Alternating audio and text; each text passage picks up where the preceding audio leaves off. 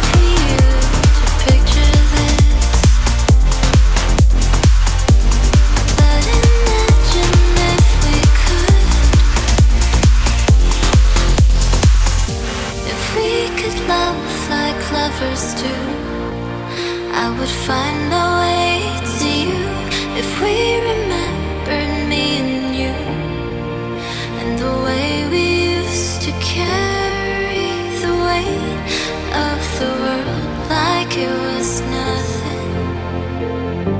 If we could love like lovers do again, I would go the mile for you.